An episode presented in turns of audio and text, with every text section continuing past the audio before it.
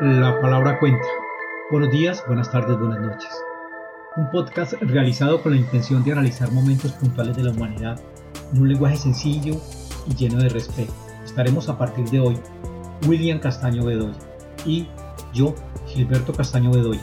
Somos dos hermanos separados por, por la distancia, solo por la distancia. William, un escritor profundo y vivencial que representa la singularidad de lo humano su primera obra literaria, Flores para María Susel, deja al descubierto los exilios del ser. En los monólogos de Ludovico, su segunda obra, maneja el impacto de la frustración y la impotencia con factores que conforman el absurdo. En su tercera obra, El Galpón, tema de ficción corporativo y ficción político, la cual viene siendo trabajada desde hace varios años y será editada para finales de este año 2021. De Ludovico, William ha realizado la adaptación para teatro, es una propuesta de teatro clásico, proyecto que ya está en manos de productores de los Estados Unidos y América Latina. Igualmente, William realizó la narración de los monólogos de Ludovico, un trabajo que catapulta esta novela como una pieza indispensable dentro de las modalidades de autoría. El trabajo de William Castaño de Doya se ha profundizado en diferentes frentes y esto le permite como consultor hablar de los temas que trataremos. La palabra cuenta. Entonces, ese es William Castaño. Bienvenido William, ¿cómo estás? Este cambio de gobierno para Colombia, que siempre ha sido, siempre ha sido un Estado con una democracia sólida y fuerte, hacia Gustavo Petro, que realmente es Gustavo Francisco Petrurrego, político economista colombiano, líder de la coalición política Pacto, Histórico. Eh, su apreciación sobre la transición para Colombia. Sí, ¿qué te puedo decir, oh, Gilberto? Eh, digamos que eh, todo lo que yo pueda decirte es como una visión desde muy lejos de Colombia. O sea, digamos que yo no soy un insider dentro del país, como lo son los periodistas, como lo eres tú, como, como lo es, digamos, las mismas personas que votaron por Petro. Eh, yo, yo no voté por Petro, porque, por, por, por razones simplemente personales, simplemente por, por por la visión que uno tiene de, de lo que uno sueña de Latinoamérica. Uno sueña una Latinoamérica, y no estoy hablando solo de Colombia, uno sueña una Latinoamérica en el centro, no en la izquierda. Y sueña uno a Latinoamérica en el centro porque el centro es el único que realmente produce riqueza. Los extremos no producen riqueza, los extremos producen mucha desolación. Eh, los extremos se nutren de, por una parte, de la fuerza y de la obligatoriedad en el extremo de la derecha, y se nutren de la causa social que nunca solucionan los de la izquierda. Entonces yo creo más en el centro, yo creo más en el centro. Y yo siempre le voy a apostar a que Latinoamérica merece estar en el centro derecha. ¿Por qué? Porque a mí me parece que el centro-centro tiene dos peligros muy grandes. Imagínate una línea horizontal, imagínate un punto en el centro de esa línea horizontal, ubícate en la izquierda en un abismo y ubícate en la derecha en una cuesta muy empinada. ¿Dónde prefieres estar? ¿Caminando con el peligro de irte al abismo o haciendo un esfuerzo y sudando la vida para, para subir la cuesta? Trabajando. Esa percepción que yo tengo del centro de la derecha, del centro de derecho hacia arriba, es una percepción de mucho trabajo. Y, la veo así yo, ¿por qué? Porque estoy en los Estados Unidos y aquí se trabaja cinco veces más horas de los que se trabajan en países como Colombia, Argentina, Uruguay, Brasil. No quiero decir que sean perezosos, no. Es que aquí le toca a uno muy duro para salir adelante y terminar su vida con una casita completamente paga, con los hijos en la universidad, con sus trabajos ya bien montados, con, digamos, con, con una pensión, una jubilación noble, con, con, algunas cosas que yo creo que la humanidad se merece después de trabajar y trabajar y trabajar. No es solamente allá, es en todas partes. En, en, en todas partes es lo mismo, es trabajar y trabajar y trabajar. Sí, pero como, como tú me preguntaste, cómo veo esa transición y yo te estoy haciendo como una especie de, de, digamos, de semblanza. Se me había olvidado, no se me ha olvidado, no había alcanzado a explicarte el tema del abismo. el tema de la izquierda, que yo lo veo como un abismo, si la izquierda se separa mucho del centro, porque Colombia tiene derecho de estar en la izquierda. Se lo ganó por democracia. Tiene derecho de estar en la izquierda. Pero si esa izquierda se va muy lejos, esa izquierda puede caer en un abismo demasiado complejo. Es preocupante, ¿sí? Entonces, ¿cómo veo yo esa transición? Esa transición yo la veo en medio de una gran incertidumbre. Yo la veo como que lo mejor que ha tenido la transición es la felicidad y el gozo y el jubileo que ha tenido la izquierda por haber elegido a Petro. Tú sabes que es un jubileo, ¿no? O sea, cuando, cuando un rey cumple 70 años en la corona, se hace el jubileo. Y el jubileo, eh, digamos que el jubileo lo que hace es exaltar el momento que el rey liberó a los esclavos, el jubileo, las cosas grandes. Cuando yo veo que un país, cualquiera que sea, no hablemos de Colombia, salta a la izquierda, como el caso de Chile, entran en un jubileo quienes votaron por la izquierda. Es un jubileo, es como un éxtasis que, que en la medida que el personaje se va acercando a la posesión, en la medida que el personaje va nombrando su propio equipo, ese jubileo empieza a decir, miércoles, uy, qué bacano, nombraron a este. Mm, pero ya todo el mundo dice, nombraron a este, pero este quién es? No, es un amigo del presidente. Sí, pero ese amigo, ¿qué hace? No, no, es que ese amigo ayudó en la campaña de no sé qué. Ah, o sea que porque ayudó en la campaña es un gran gobernante, es un gran ejecutivo. Acuérdense que el presidente está nombrando ejecutivos para ejecutivizar su agenda y para sacar adelante sus postulados. Pero si ese personaje empieza a nombrar a sus amigos porque es, porque es de color, porque corre muy bonito, porque ganó una medalla de oro, porque algún día le sacó la lengua a otro, a un enemigo. Si, si, si de esa manera se van haciendo los ministerios de nuestro país y se van haciendo nuestros, nuestros mandos medios y los mandos que son trascendentales y los círculos de poder, hombre, sí, yo me gané una medalla de oro, y no lo digo por la señora Urrutia, todo el mundo es muy digno de ganarse una medalla de oro y volverse por eso, convertirse en, en un ministro. Pero, hombre, póngale a esa persona un presupuesto de no sé cuántos miles de millones de pesos, porque yo he perdido la perspectiva de los miles de millones de pesos en Colombia, sobre todo porque me, gustaría que las noticias del mundo que salen de Colombia dijeran, tal persona del gobierno se robó 50 mil, no cuantos millones, equivalente a tantos dólares. Y tú no dices, uy, pero se robó un poco de plata, porque es que la moneda del mundo son los dólares. que escucha uno todos los días diciendo, ¿cuánto te ganas? No, que las personas que ganan 10 millones de pesos les van a cobrar de impuestos no sé cuánto. Sí, esa es una falencia de los medios de comunicación. La gente ha perdido la capacidad de asombro en esas cifras tan grandes. Colombiano que le digan, uy hermano, mire, tal persona del carrusel de la leche se robaron 50 mil 597 mil 990 y tantos pesos. Oye, yo digo aquí, pues ¿saben a cuánto es? A veces me tomo la, la eh, decir, pucha, entonces el crimen más grande de Colombia son el, que más ha robado en Colombia se robó, pongamos un ejemplo, un millón de dólares. No, 50 millones de dólares. Digo, pucha, qué gánster tan berraco. ¿Y cómo dejaron robar tanta plata? Pero a veces que hablan de que metieron preso a una persona porque le encontraron un desfalco de no sé cuántos millones, digo, son 10 mil dólares. Ah, no. Están metiendo presos a los que no roban. Están metiendo presos a los que roban poquito. O sea, digamos que eh, eh, en, estas cosas, no me quiero ir del tema principal que tú me preguntaste en el tema de la transición. Yo pienso, como, como lo he expresado siempre antes, el beneficio de la duda, y digamos que Petro, que es el nuevo presidente, es un tipo muy brillante, porque como tiene un título de economista, se supone que un economista es un filósofo de las finanzas, es un filósofo de todo lo que es en, en los números, el dinero, la economía. Sí, es una persona brillante. De nada le sirve ser brillante si no sabe demostrarlo. Entonces él tiene que hacer un ejercicio muy claro que, que yo no sé si, lo, si logró pasar el umbral del éxito cuando fue alcalde de Bogotá, de que todo lo que piensa lo puede ejecutar. Y si lo ejecuta, si lo ejecuta bien. Ahí es donde se pierden los gobernantes en, en el tema de la praxis, en el tema de praxis, convirtiendo lo hipotético en, algo que realmente es demostrable y es ejecutable y después de ser ejecutable es exitoso. O sea, praxis, ¿cierto? Como cuando tú dices, yo me voy a casar porque quiero tener un hijo, la praxis se da cuando tu hijo nace.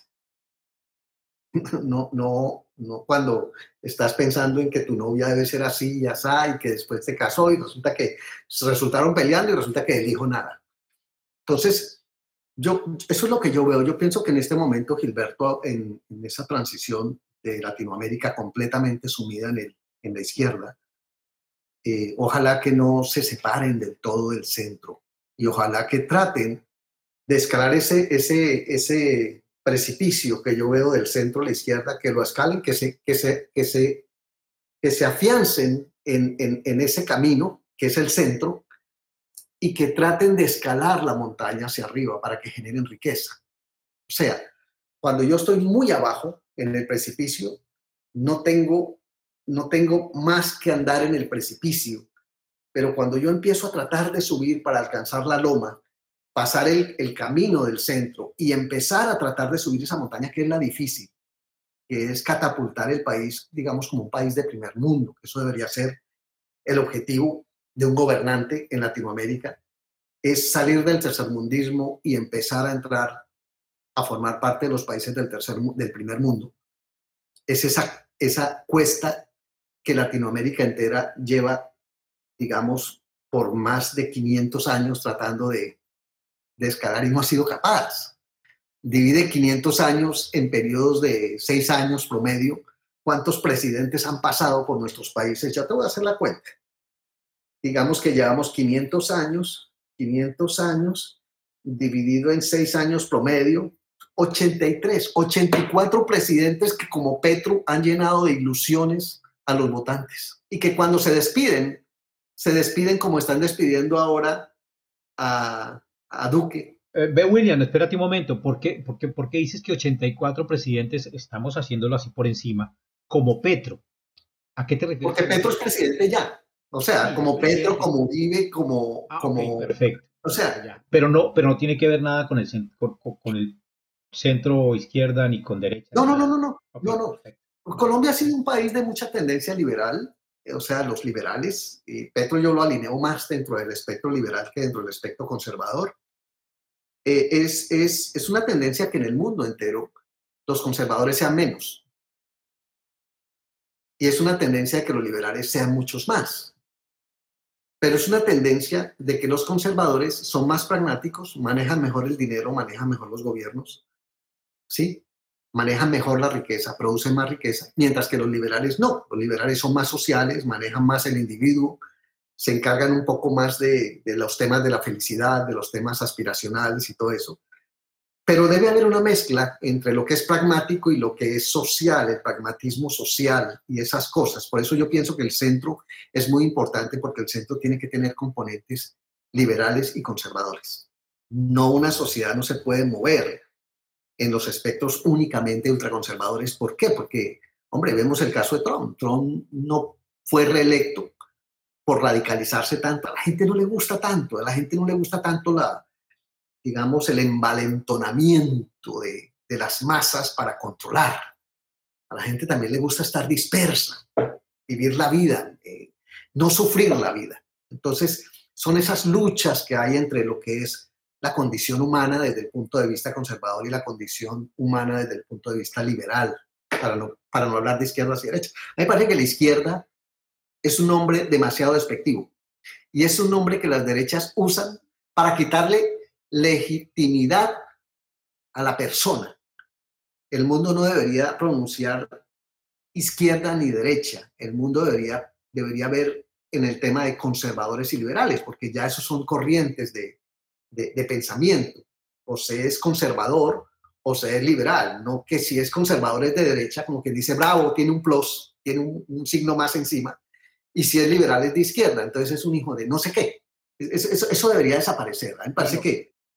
Sigue, sigue, sigue, sigue, sigue, perdón, sigue.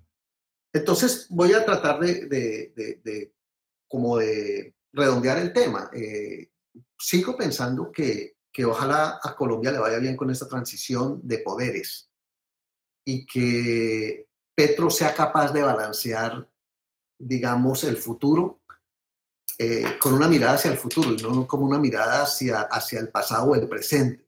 a mí me parece injusto la forma como la mayoría de los medios y la mayoría de, de, la gente que mueve la opinión en Colombia está tratando de sacar a, a Duque como el peor presidente de la historia, sabiendo que, que desde la perspectiva que tenemos en el exterior de Colombia, me parece que a Duque le tocó una transición muy difícil, el desarraigo de prácticamente del uribismo.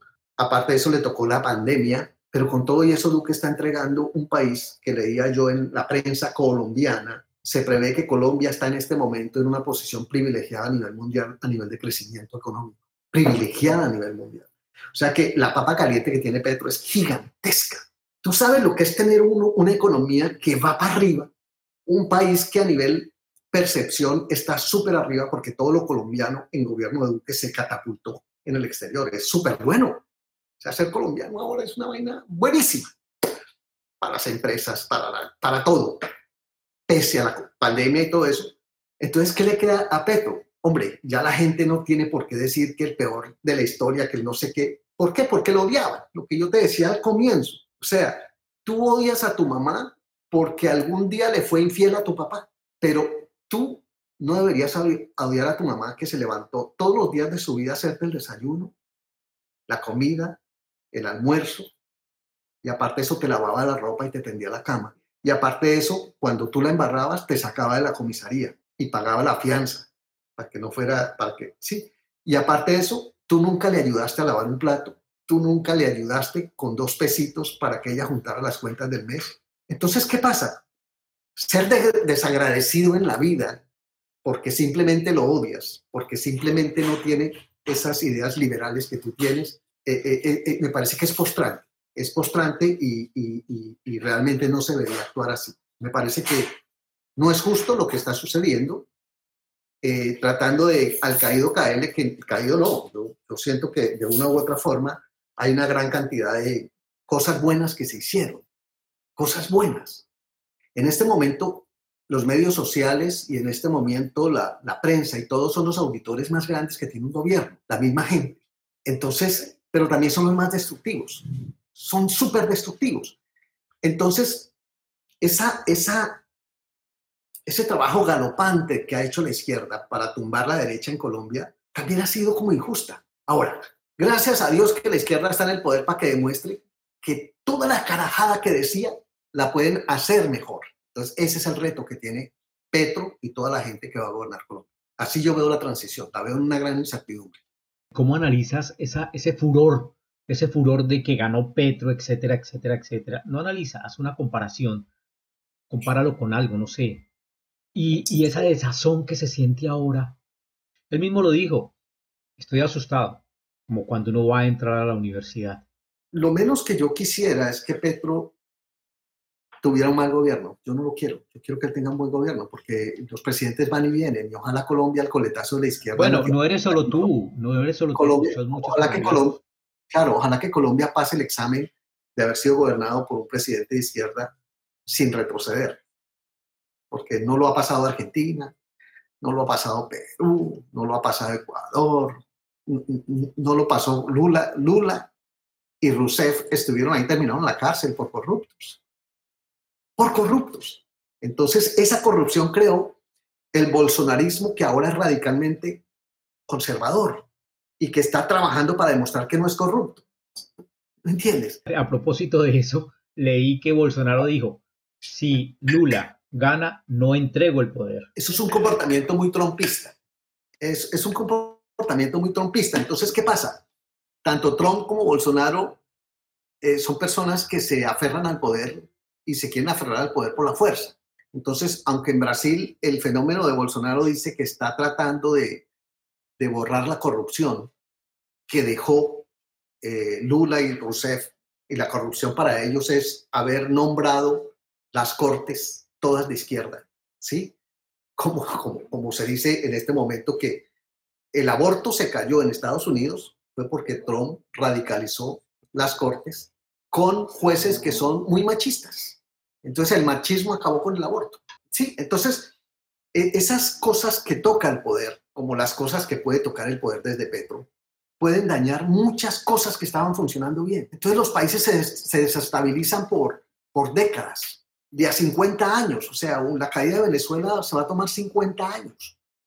o tal vez un siglo en volver a ser la Venezuela que en algún momento, o sea, la involución que ha tenido Venezuela, saliendo del, digamos, del, del espectro democrático yendo al totalitarismo, esa vaina no la recupera la humanidad con los próximos, digamos, ya, ya se han comido como 30 años, comer 30 años más en el poder, hasta alguna insurrección o hasta algún, o hasta cuando ya la generación mutó, como pasa con la cosa cubana, que, que, que por más que, que, que, los cubanos sean, eh, digamos, eh, tengan horrores por el comunismo y por lo que pasa, las nuevas generaciones de cubanos están un poco desconectados y cansados de la temática política de ellos mismos. Entonces ya ellos no quieren, ah, no quieren saber nada de Cuba porque ya son los nietos de los nietos.